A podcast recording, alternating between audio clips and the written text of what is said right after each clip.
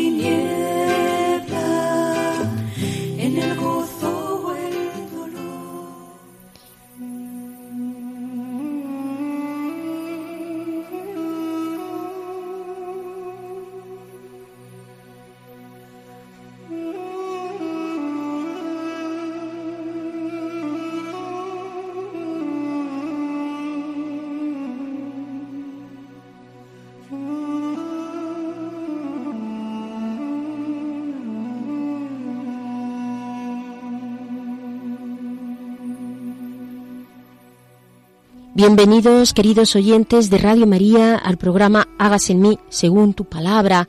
Les recuerdo quienes componemos este equipo y quienes queremos estar a su servicio. El padre Carlos Rey Estremera, que es sacerdote salesiano y que está en Burgos, en la parroquia del hermano Rafael. Marisa López y quien les habla, Inmaculada Moreno. Gracias por todos los correos que nos siguen mandando, porque eso está mostrando una vez más que siguen ahí, que están con todos nosotros. En el correo electrónico para todo lo que deseen, cualquier aclaración es hágase en mí, según tu palabra, arroba radiomaria.es. Repito, hágase en mí, según tu palabra, arroba radiomaria.es. Gracias por todos los correos recibidos y gracias por el seguimiento que hacen de este programa. Claves para leer la Biblia.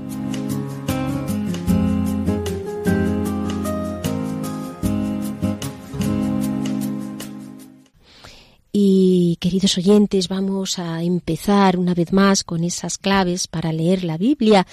Les recuerdo que vamos a seguir, seguimos hoy con el libro del Eclesiastés, viendo otro de los aspectos de este sabio que nos um, presenta la realidad de lo que somos, la ambigüedad de las cosas. Habíamos visto ya la vanidad de las cosas, la búsqueda de felicidad por parte del hombre, pues la ambigüedad, la ambigüedad de todo de ello. El padre Carlos después va a hacernos la reflexión, una reflexión eh, profunda como nos tiene acostumbrados. Pero vamos antes y que nos sirva a modo de introducción, porque creo que también necesitamos una serie de herramientas para leer la Biblia. Vamos a seguir con el texto de la Constitución dogmática sobre la revelación del Vaticano II de Iberbun. En concreto nos habíamos quedado por el número 8. Habíamos visto en el programa anterior el primer párrafo del número 8 y vamos a continuar sobre la sagrada tradición. ¿no? Leo el segundo y el tercer párrafo de dicho número. Esta tradición apostólica va creciendo en la Iglesia con la ayuda del Espíritu Santo, es decir, crece la comprensión de las palabras e instituciones transmitidas cuando los fieles contemplan y estudian, repasándolas en su corazón, y cuando comprenden internamente los misterios que viven, cuando las proclaman los obispos, sucesores de los apóstoles, en el carisma de la verdad. La Iglesia camina a través de los siglos hacia la plenitud de la verdad hasta que se cumplan en ella plenamente las palabras de Dios. Las palabras de los santos padres atestiguan la presencia viva de esta tradición, cuyas riquezas van pasando a la práctica y a la vida de la Iglesia que cree y ora. La misma tradición da a conocer a la Iglesia el canon de los libros sagrados y hace que los comprenda cada vez mejor y los mantenga siempre activos. Así Dios, que habló en otros tiempos, sigue conversando siempre con la esposa de su Hijo amado. Así, el Espíritu Santo, por quien la voz viva del Evangelio resuena en la Iglesia y por ella en el mundo entero, va introduciendo a los fieles en la verdad plena y hace que habite en ellos intensamente la palabra de Cristo. Esto, eh, queridos oyentes, es el texto. Es hermoso ver a qué llama el crecimiento de la tradición apostólica, pues impulsada la Iglesia por el Espíritu, eh, crece en comprensión. La Iglesia, todos los miembros en, esa comunión, crece en comprensión de la palabra. En cuanto a qué significa que crece en comprensión de la palabra, en cuanto que al estudiarla, comprenderla, vivirla, pues se hace presente en la vida de los hombres hasta que todo lo que Dios nos ha prometido se cumpla. Es decir, vivimos en esa esperanza. Hace además referencia a los santos padres que dan testimonio de esta presencia viva de la tradición. Los santos padres pastores y escritores de los primeros siglos del cristianismo y cuyo conjunto doctrinal es considerado fundamento de la fe por la fecundidad de sus reflexiones y por su bagaje doctrinal, así como por la santidad de su vida. Las fecundas reflexiones de los santos padres van constituyendo también esa tradición, formando ya parte de la vida de la Iglesia y también eh, está el canon de los libros sagrados que continuamente están siendo reflexionados por los miembros del pueblo de Dios. De esta manera, esa relación esponsal que Cristo tiene con su esposa, la Iglesia, hace que el Espíritu siga vivo en ella y el Espíritu dialoga con la Iglesia. Resuena por eso y por esta eh, razón y de esta manera la voz de Dios en el mundo entero. Esa voz de Dios que está conservada gracias a esta tradición de tal forma que los discípulos van siendo introducidos, los discípulos del Señor vamos siendo introducidos en la verdad que es Cristo, hablando em, en cada miembro de la Iglesia nuestro Señor, una Iglesia que, que debe de vivir para seguir a Cristo y para amar a Cristo. El punto nueve de Dei Verbum trata sobre la mutua relación entre tradición y escritura. Para aclarar lo que significan ambos, dice el punto 9, leo literalmente. La tradición y la escritura están estrechamente unidas y compenetradas, manan de la misma fuente, se unen en un mismo caudal, corren hacia el mismo fin. La Sagrada Escritura es la palabra de Dios en cuanto escrita por inspiración del Espíritu Santo. La tradición recibe la palabra de Dios encomendada por Cristo y el Espíritu Santo a los apóstoles y la transmite íntegra a los sucesores para que ellos, iluminados por el Espíritu de la verdad, la conserven, la expongan y la difundan fielmente en su predicación. Por eso la Iglesia no saca exclusivamente de la Escritura la certeza de todo lo revelado, y así se han de recibir y respetar con el mismo espíritu de devoción. Importantes, nos aclaran mucho estas palabras del concilio para evitar errores y malas interpretaciones. Ambas, tradición y escritura, nos dice manan de la misma fuente, se unen al mismo caudal. No hay una relación de competición, de contradicción o de eliminación, sino de mutua relación. Así define la Sagrada Escritura como la palabra de Dios inspirada por el Espíritu Santo, mientras que la tradición es la que recibe la palabra de Dios encomendada por Cristo y el Espíritu a los apóstoles. En ambos casos, como vemos, es la palabra de Dios y el Espíritu Santo quien inspira, siendo así como en esta mutua relación se nos transmite la revelación. Una vez hecha esta aclaración entre la relación eh, entre tradición y escritura, pasa en el número 10 a hablar del magisterio. Titula este punto Escritura, tradición y magisterio.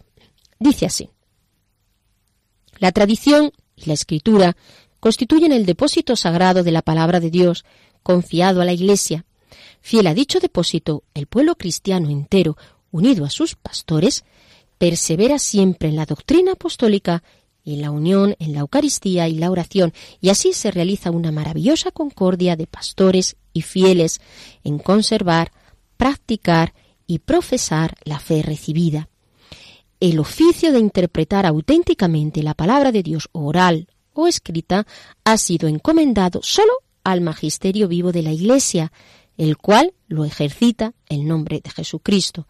Pero el magisterio no está por encima de la palabra de Dios, sino a su servicio, para enseñar puramente lo transmitido, pues, por mandato divino y con la asistencia del Espíritu Santo, lo escucha devotamente, lo custodia celosamente, lo explica fielmente y de este único depósito de la fe saca todo lo que propone como revelado por Dios para ser creído.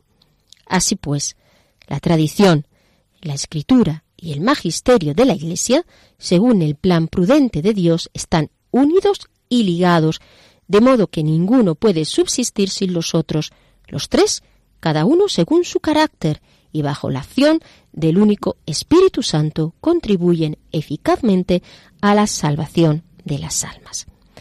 Hasta aquí llega este número 10, este punto de Dei Verbum, especialmente está subrayando la necesaria comunión que debe de haber entre todos los miembros del pueblo de Dios, entre los fieles y los pastores, y no solo por tanto, por, un, por la misión, no solo por tanto una misión de los pastores, ¿eh? sino sí esencialmente, sino en esta comunión también de todos los fieles que componemos la Iglesia.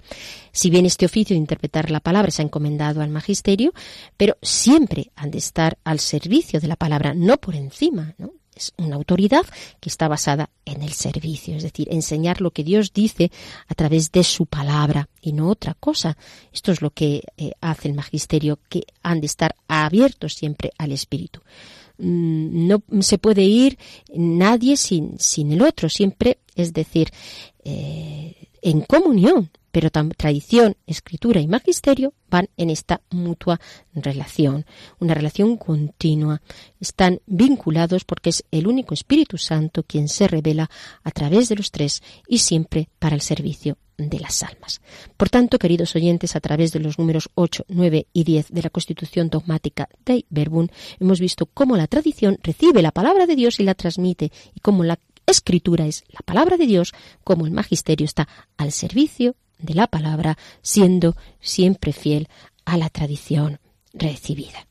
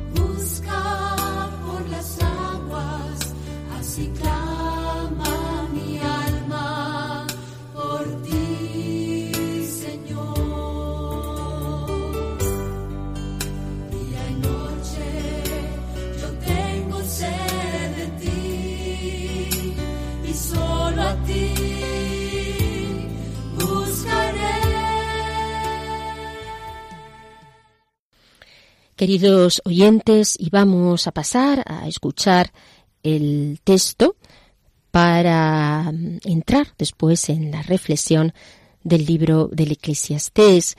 Están sacados los versículos de los capítulos 3, 4 y 5. Escuchamos.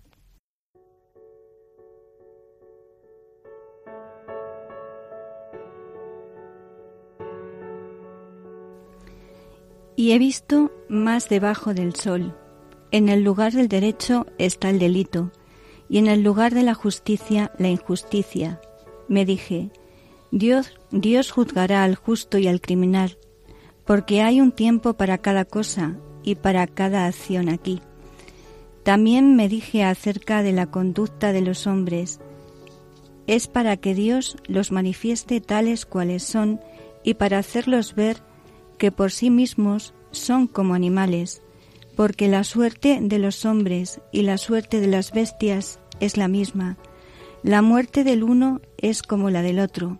Ambos tienen un mismo aliento, y la superioridad del hombre sobre la bestia es nula, porque todo es vanidad.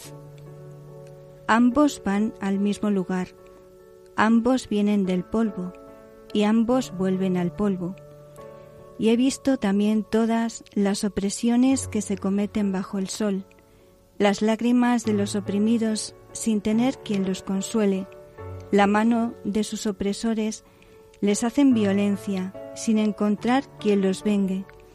Y felicito a los muertos porque ya están muertos, antes que a los vivos que todavía viven. Y más feliz que unos y otros es el que aún no ha existido y no ha visto las injusticias que se cometen bajo el sol. He visto que todo trabajo y toda empresa con éxito no es más que envidia de uno contra otro. También esto es vanidad y andar a caza del viento. He visto además otra vanidad bajo el sol.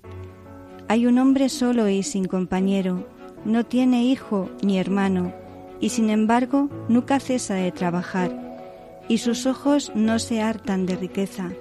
Entonces, ¿para quién trabajo yo y me privo de bienestar? También esto es vanidad y una penosa ocupación.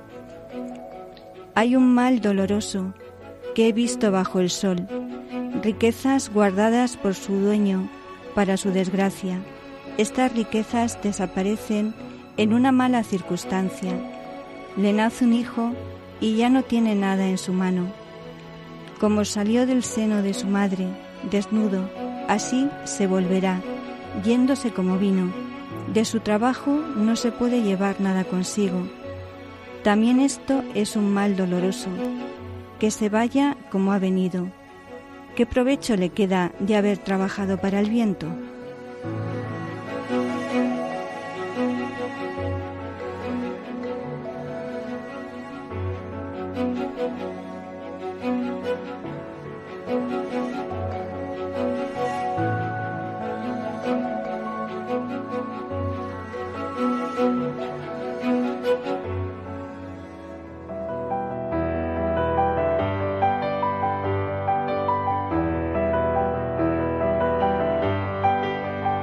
Al encuentro del hombre.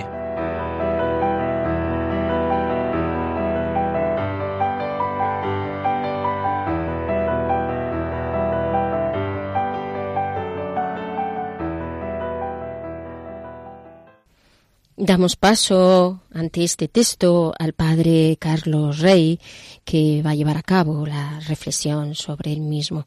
Escuchamos. Muy queridos y estimados oyentes de nuestro programa, todo ser humano procura alcanzar la felicidad y lo hace por diversos caminos. Uno de ellos es la búsqueda de la sabiduría, es decir, a través del intento de conocer y comprender los acontecimientos. Otro muy actual es la búsqueda del placer por el disfrute de la vida a través de los sentidos. Coelet siguió estos dos caminos y saca sus conclusiones. ¿Quieres conocerlas? Escucha con atención el programa que ahora se inicia. Creo que te interesará. Después de un prólogo con sus primeras afirmaciones sorprendentes, viene un primer poema bastante largo, en que el autor confiesa experiencias personales en vividas a tope. Afirma, me dediqué a investigar y a explorar con sabiduría todo lo que se hace bajo el cielo. Pero es una triste e inútil tarea. Examiné todas las acciones que se hacen bajo el sol, pero concluí que todo es vanidad y caza de viento. Pensé para mí, Aquí estoy yo que he acumulado tanta sabiduría, pero a fuerza de trabajo comprendí que la sabiduría y el saber son locura y necedad, caza de viento, pues a más sabiduría más pesadumbre, aumentando el saber, aumenta el sufrir. Coelet pertenece a la tradición de los sabios de Israel Judá. Los sabios antiguos habían sido optimistas. Les parecía que el ser humano podía conocer y controlar lo que existe y acaece en el mundo para ponerlo a su servicio. Ejerciendo la sabiduría y evitando la necedad, creían poder alejar todos los factores negativos o amenazantes y hallar los caminos adecuados para una realización feliz y segura. Coelet no puede compartir esta certeza y la rebate. Es un sabio desencantado, impotente ante los enigmas de la vida testigo de la crisis de las certezas y valores tradicionales. Apasionado por escudriñar la realidad, observa sagazmente todo lo que ofrece la existencia humana en este mundo bajo el sol, sus lados positivos y los no positivos. te representa en ello al ser humano de todos los tiempos. Le posee un infinito deseo de saber, de indagar, de reflexionar y preguntarse por su sentido y valor para el ser humano. Apliqué el corazón, afirma, me dediqué a indagar todo cuanto acontece bajo el sol. Son expresiones que delatan su tenaz esfuerzo sapiencial por explorar todo críticamente. Afanes humanos, empresas y éxitos, el individuo y la sociedad, la vida y la muerte todo cuanto acontece bajo el sol, expresión para significar este espacioso mundo, a diferencia del espacio de Dios que escapa al ser humano, prisionero de este mundo. Su esfuerzo le satisface por un tiempo, pero el resultado final es frustrante. La tarea en que se ha atareado con pasión le viene a ser una triste y decepcionante tarea. Todo es vanidad y atrapar vientos. En el fondo la experiencia de frustración de Adán y Eva, según la mítica y sabia página de Génesis, capítulos 2 y 3. Conclusión. La sabiduría defrauda. Cuantas más palabras, más vanidad. ¿Qué saca limpio el hombre? El incesante esfuerzo por conocer, dominar y poner todo a su servicio no da lo esperado. ¿Para qué matarte en ser sabio? dirá un poco más tarde. Coelet acaba por, por, desmitificarlo a pesar de apreciarlo y precisamente por ello. En general, se inclina a favor de ser sabio. La sabiduría es más provechosa que la necedad, como la luz aprovecha más que las tinieblas. La sabiduría no da al sabio ventaja sobre el necio, pero le hace más consciente de la realidad y de su vivir en el mundo. Por eso prefiere ser sabio a ser necio, vivir de manera lúcida que reflexiva. Negarse a pensar la realidad, por decepcionante que sea, sería negarse a sí mismo como ser humano. Renunciar a cuestionar e indagar todo hasta el fondo. No es sabio apagar las preguntas del corazón para no sufrir. Puesto a escoger, Coeret prefiere una felicidad lograda pasando por el fuego del cuestionamiento crítico de todo que una felicidad facilona y superficial. Puede renunciar a lo más peculiar del hombre, la búsqueda del valor y sentido de todas sus experiencias. Sería pagar un alto precio por una fácil apariencia de felicidad. Pero es terrible el pensar merece la pena. A cuanta más sabiduría, más pesadumbre, dice nuestro pensador. Ser de la especie racional no es la profesión más peligrosa. Grandeza y miseria, deseo y frustración, que juntas las dos en el ser humano. Condenado a padecer malestar existencial por tener inteligencia, sabiduría de corazón y sentido ético ¿Hay que, agradecer, ¿Hay que agradecer el ser hombre o hay que lamentarlo? Coelet dice haber ensayado a continuación otro camino de felicidad y realización, el del placer y del fasto, el camino de disfrute a tope que da la riqueza. Me dije, voy a ensayar con alegría y a gozar de placeres. Pero vi que también esto es vanidad. A la risa llamé locura y al placer dije, ¿para qué vale? Regalé mi cuerpo con vino, me di a la frivolidad. Me hice palacios, jardines y parques, acumulé plata y oro. Tuve un harén de concubinas para gozar como suelen los hombres. Cuanto desearon mis ojos no se lo negué, ni rehusé a mi corazón alegría alguna. Sabía disfrutar de todas mis fatigas, pero la postre afirma, también el placer resultó vanidad. Impresiona el valor testimonial de este texto. La búsqueda de la felicidad mediante el principio de lo gratificante hasta absolutizarlo. Camino ensayado por hombres y mujeres de todos los tiempos. Además de saber, el ser humano necesita gozar, sentirse gratificado. El principio del placer, aspiración innata profundamente enraizada en él, otra fuente importante de realización, fuente de ser y de sentido tan reconocida por los psicólogos. Nuestro sabio, prototipo del hombre que ensaya a tope todos los caminos posibles de felicidad, hizo abundante experiencia de ello. Tiene y goza de todo, plata y oro, chalet y servidores, fiestas y sexo, fasto y lujo, economía bien montada. Disfrute de todo y a tope. Cuanto me pedían los ojos se lo concedía. No rehusé a mi corazón alegría alguna, como compensación de todas mis fatigas. Viva el disfrute. Pero también esto resultó vanidad e ensayo decepcionante. La apetencia de disfrute queda satisfecha por un tiempo. En un segundo momento o en otra fase de la vida haces el balance y te resulta hastiante. Unas veces porque el disfrute ha resultado pasajero, otras porque no acaba de colmarte. No es el ser humano como un mar que nunca se llena, y otras porque te das cuenta de que has pagado un precio humano demasiado alto. Compensa las energías y desvelos vividos. Conclusión. A la risa llamé locura y a la alegría, ¿qué consigues? Suena a confesión experiencial, sincera y realista. Los ricos consumen mucho, pero no disfrutan ni son felices, dirá un psiquiatra actual. Coelet ha terminado desencantado. El placer gusta, pero no siempre colma.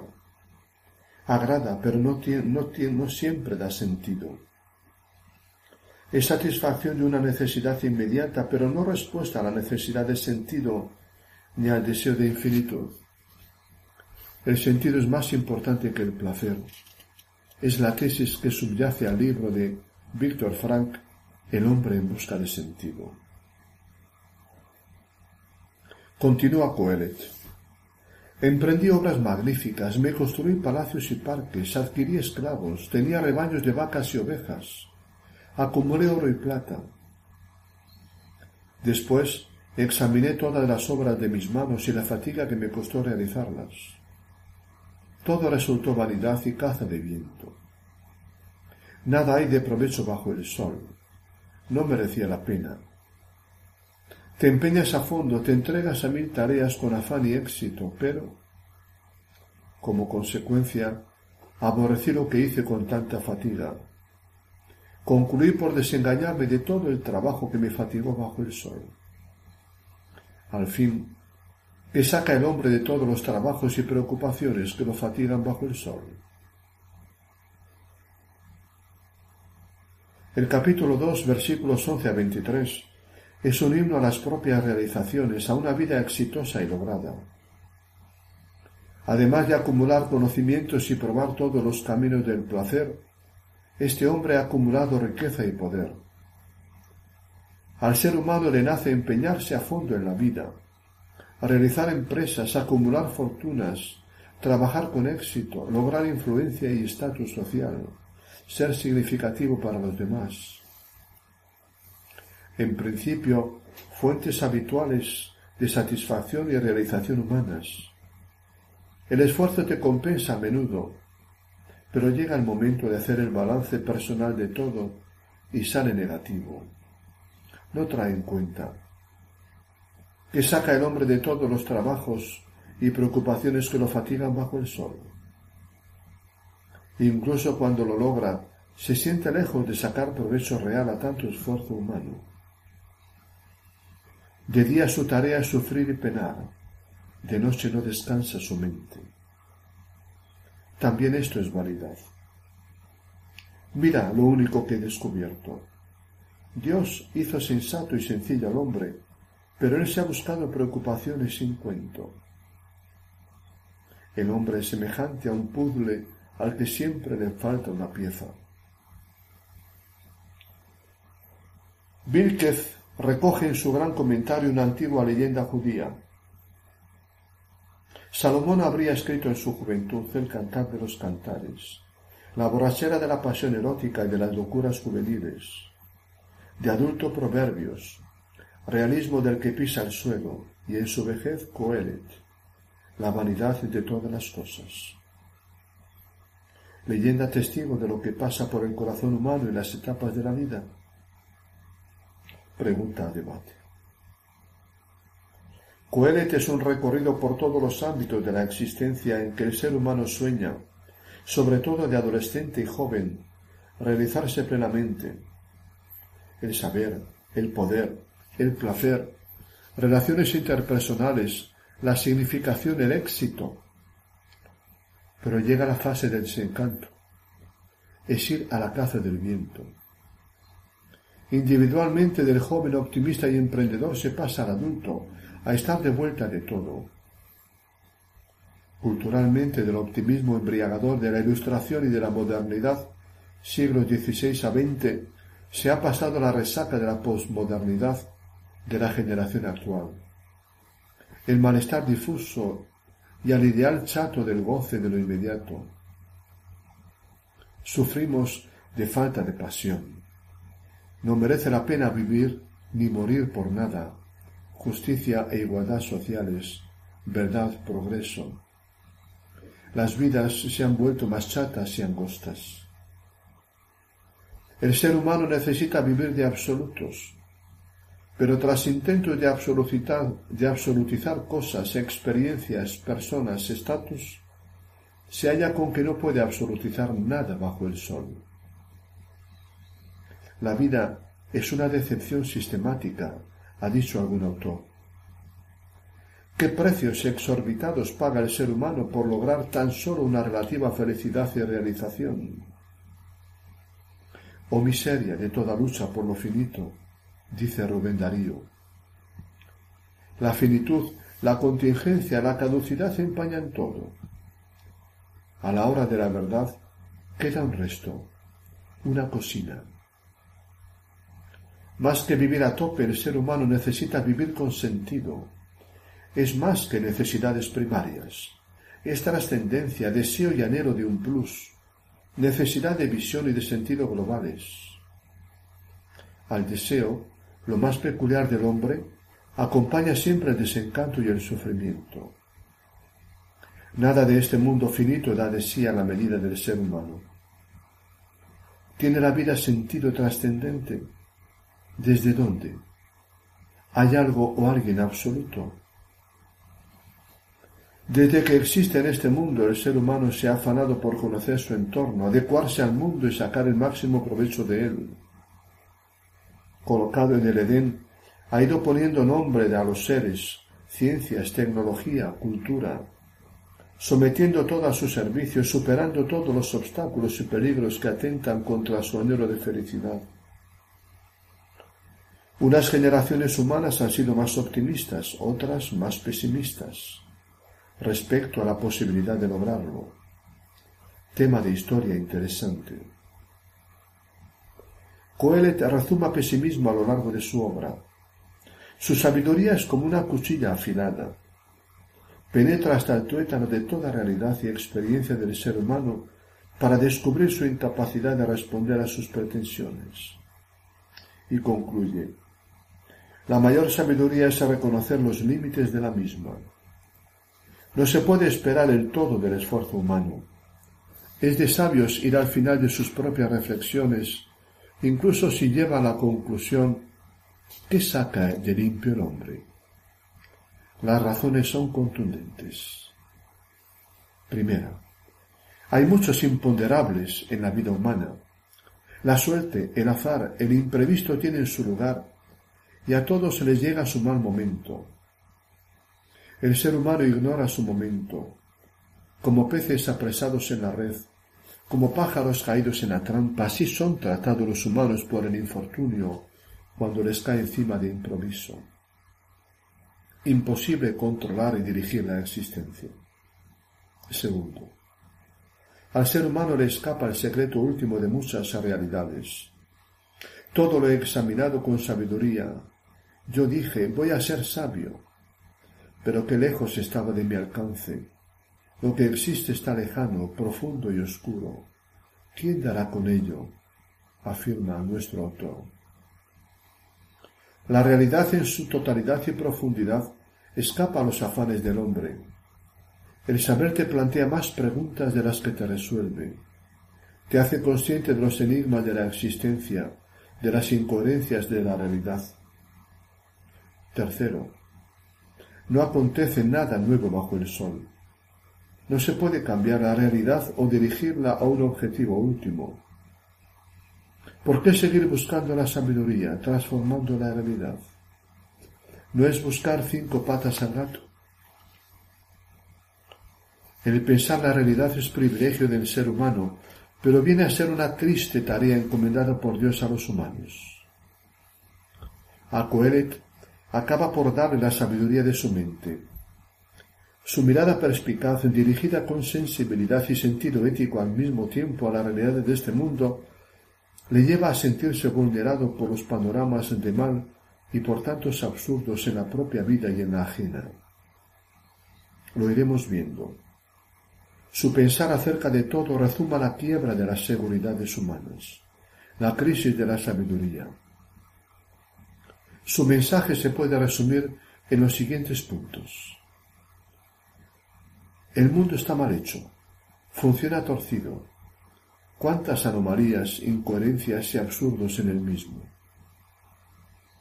Es imposible conocer el sentido de los acontecimientos de este mundo y conocer a Dios.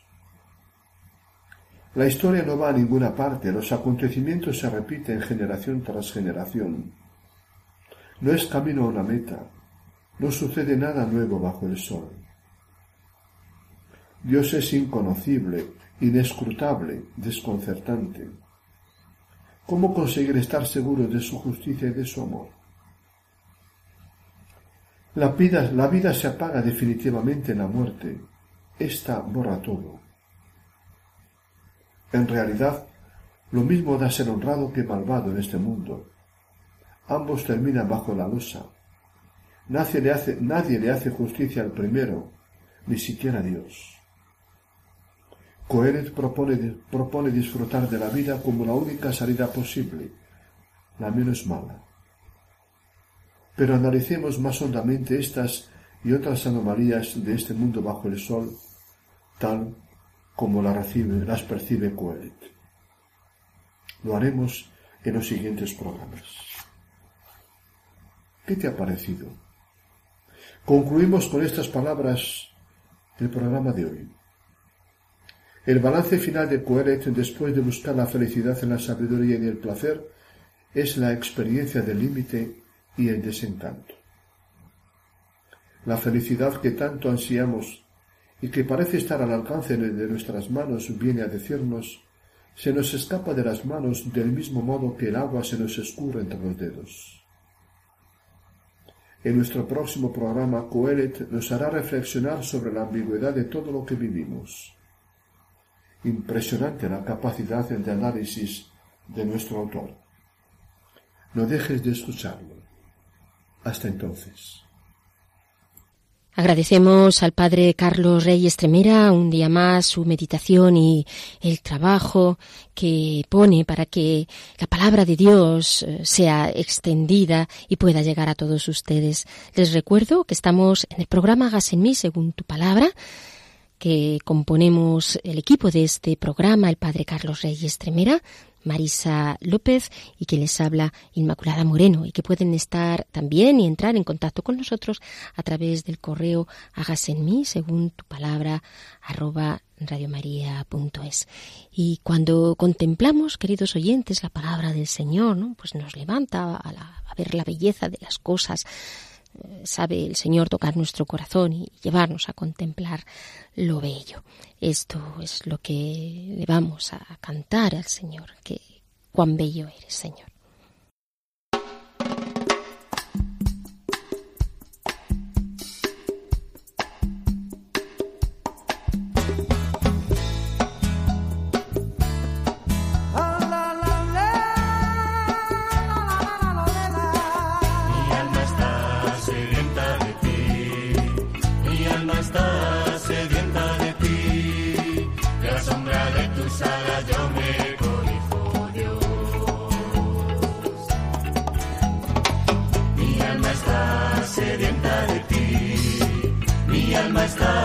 Sedienta de ti, y a sombra de tus alas yo me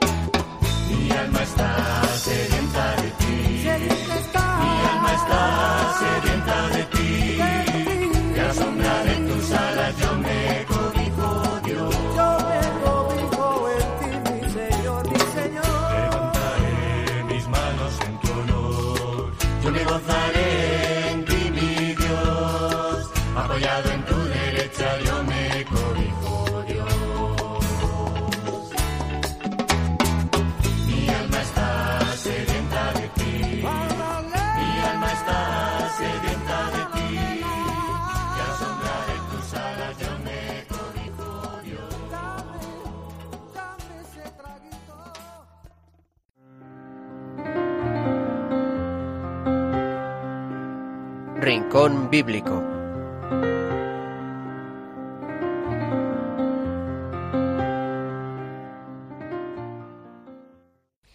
Y pasamos ahora al rincón bíblico que, como ya saben, eh, lo lleva a cabo Marisa. Marisa nos va a contar qué tenemos hoy en ese rincón. Bueno, pues eh, esto no es ambiguo, sino que es un testimonio real que se define por el amor a Dios y a los más pobres. Es de una religiosa.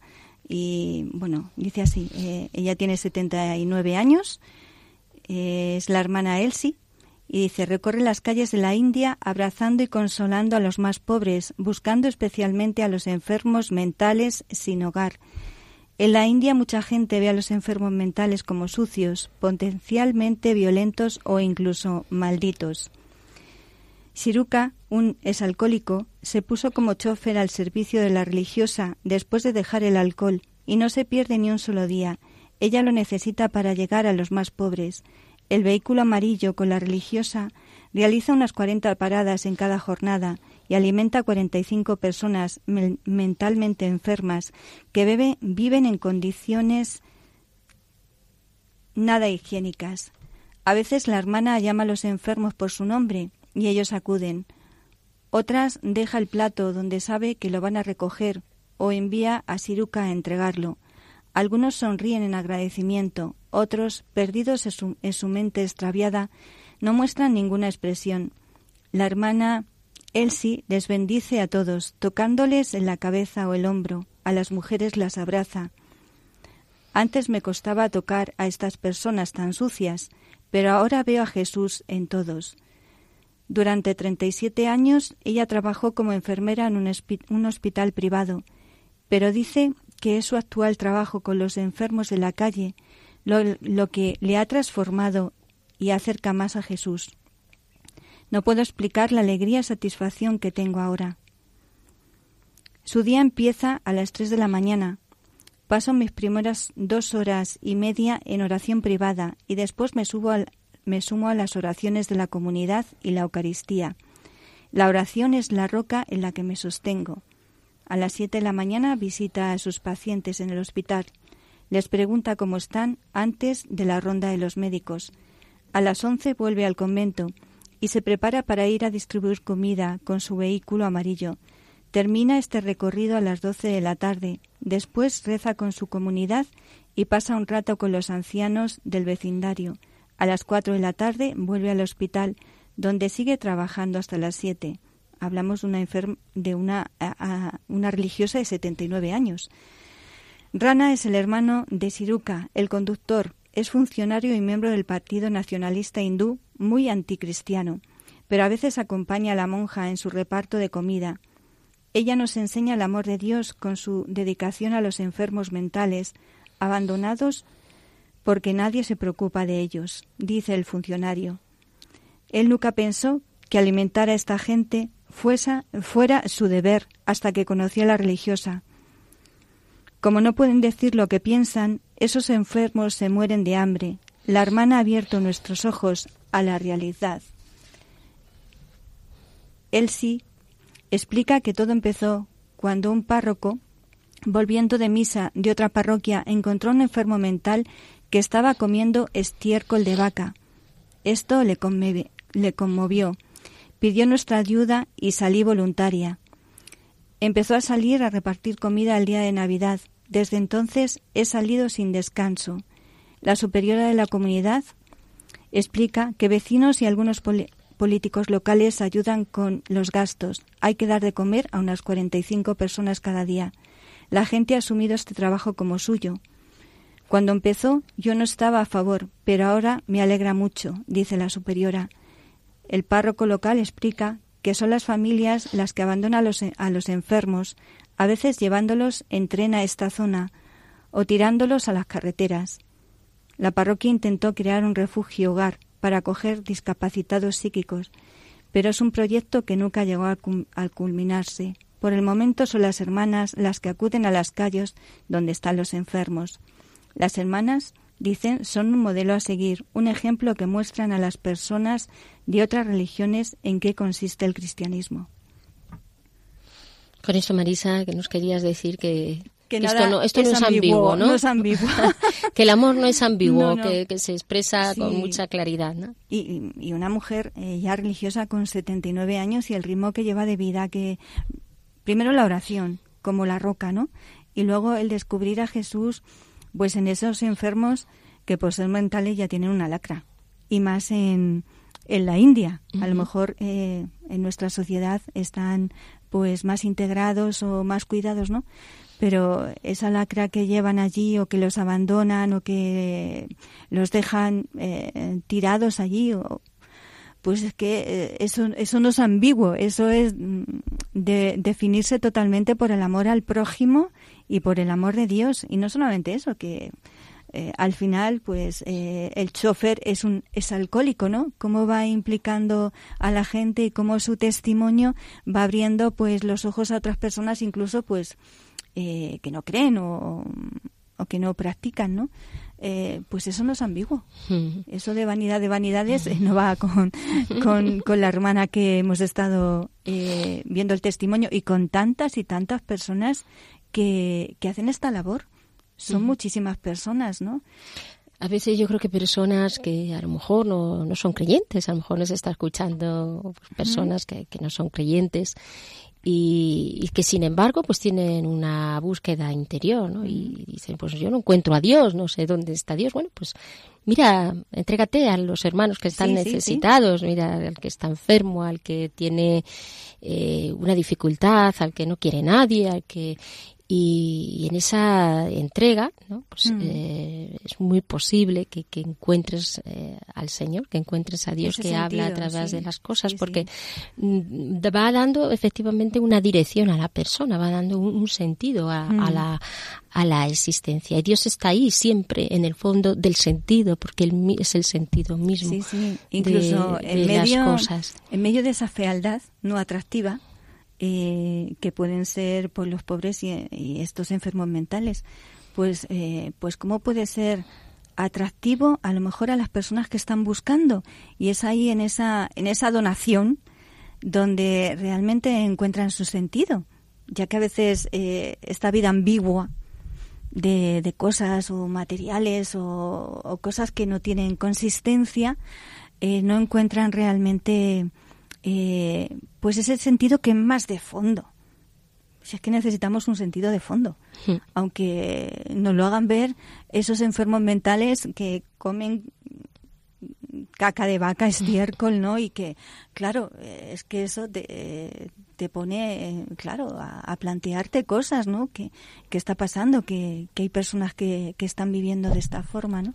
Y, y solo desde Dios, ¿no? Encuentras como cuando hablamos de la realidad que nos dice el libro del Eclesiastés, que es ambigua, pues solo desde Dios encontramos eh, una luz, encontramos una, una claridad frente a esa ambigüedad que las cosas humanas pueden encerrar, ¿no?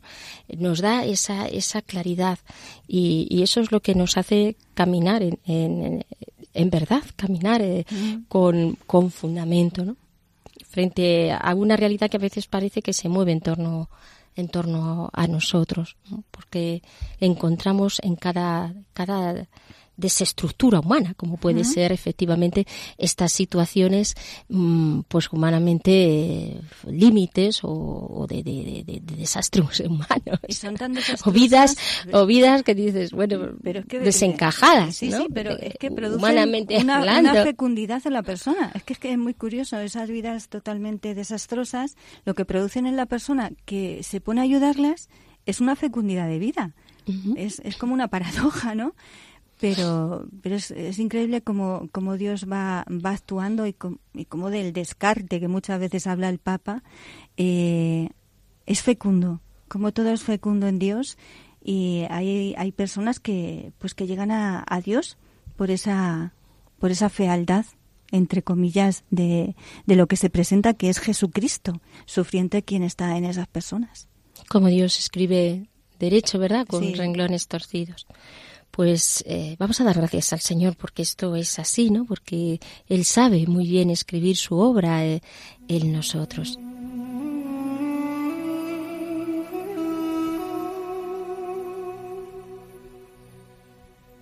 Solo en Dios está el descanso, alma mía. De Él viene mi salvación. Él solo es mi roca, mi salvación, mi alcázar, no vacilaré. ¿Hasta cuándo arremeteréis todos juntos contra un hombre para derribarlo como a una pared que cede o a una tapia ruinosa? Solo piensan en derribarme de mi altura, les agrada la mentira, con la boca bendicen, por dentro maldicen. Solo en Dios descansa alma mía, de Él viene mi esperanza, Él solo es mi roca, mi salvación, mi alcázar no vacilaré. En Dios está mi salvación y mi gloria, mi roca firme, mi refugio está en Dios. Vosotros confiad siempre en Él, desahogaos con Él, que Él es nuestro refugio. Solo un soplo son los plebeyos, mentiras son los nobles, todos juntos en la balanza subirían más livianos que un soplo. No confiéis en la opresión, ni os hagáis ilusiones con el robo, y si prospera vuestra fortuna no le deis el corazón. Una cosa ha dicho Dios, dos cosas le he escuchado, que de Dios es el poder, que tuya, Señor, es la lealtad, que tú pagarás a cada uno según sus obras. Señor, solo tú eres el descanso de nuestra alma, solo tú eres el descanso de mi alma. En cada ambigüedad, en cada contradicción, en cada frustración, en cada desilusión, Señor, estás tú, descansando mi ser en ti cada instante, cada día. Por eso yo te alabo y te bendigo, Señor, porque misteriosamente te albergas en mi alma, conduciéndome según tus infinitos planes de amor. Amén.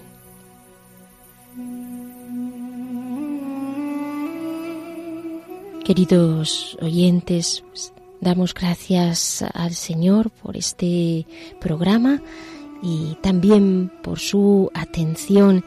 Recuerden, les esperamos en el próximo espacio de Hágase en mí según tu palabra. Gracias.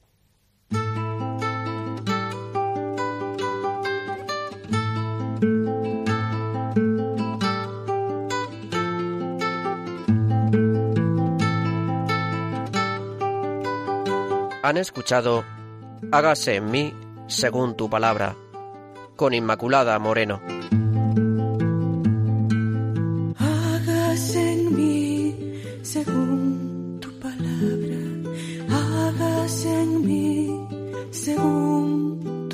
Según